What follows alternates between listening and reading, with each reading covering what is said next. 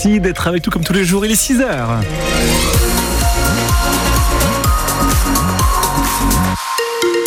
Nous sommes jeudi 8 février. Bienvenue. L'actu avec vous, Jean-Baptiste Marie, sur les routes.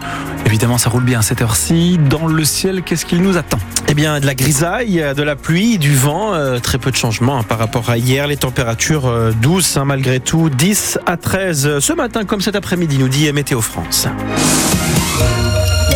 Jean-Baptiste, la justice confirme la fermeture du collège du Val-de-Vire. Oui, le tribunal administratif de Caen a débouté hier le collectif opposé à la fermeture de l'établissement scolaire décidé en 2022 par le conseil départemental du Calvados. Une décision difficile à accepter pour les opposants qui ont par ailleurs été condamnés à verser 1500 euros au département.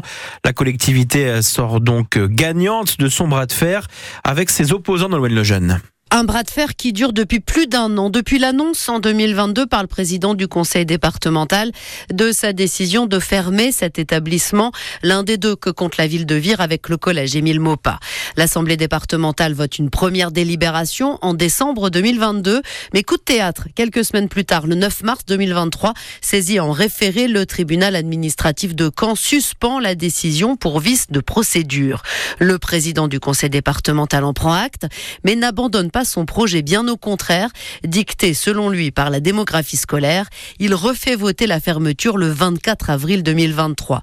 Les opposants ne désarment pas non plus et saisissent à nouveau le tribunal administratif sur le fond cette fois. Et c'est ce recours qui vient d'être rejeté.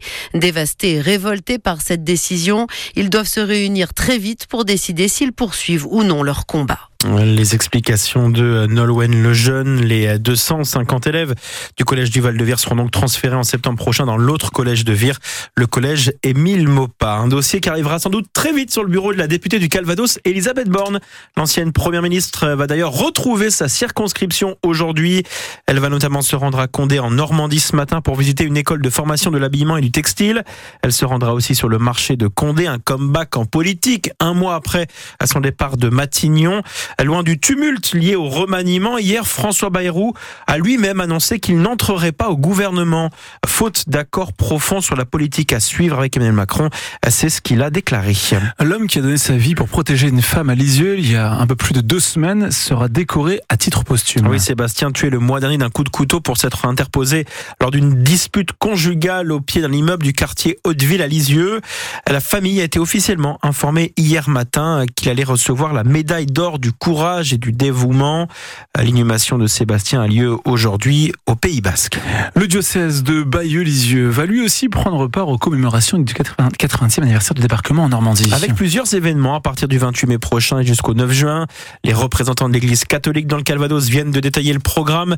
Messe sur les plages du débarquement, célébration franco-britannique. Ça commencera avec un rassemblement de 3000 jeunes à Ouistreham le 28 mai. Le 5 juin, une célébration œcuménique aura lieu dans la cathédrale de Bayeux entre églises françaises et anglicanes. Le roi d'Angleterre y est attendu, explique l'évêque de Bayeux, monseigneur Jacques. De fait, euh, cet anniversaire va, va, nous faire entrer en contact avec les États-Unis, la Grande-Bretagne, le Canada, la Pologne, enfin tant d'autres pays, et notamment pour nos amis anglais, ben voilà, qui sont marqués dans leur pays par euh, la présence forte de l'Église anglicane. Donc euh, voilà, on est dans le cadre de l'œcuménisme, on est entre chrétiens, et donc voilà, il y a une vieille tradition qui fait qu'on prie ensemble à cette occasion, et voilà, nous les accueillons très très volontiers à la cathédrale, mais c'est eux qui ont vraiment aussi une grande participation à la, au déroulement de la liturgie. Donc voilà, ça se passe dans un très très bon climat et c'est une belle joie pour moi de, de penser y participer. Est-ce que vous avez, euh, vous, des liens avec la, la couronne anglaise? Vous savez euh, déjà un peu comment ça va se passer? On, on, sait maintenant le, le roi euh, malade, atteint d'un cancer, ça peut changer des choses, on imagine?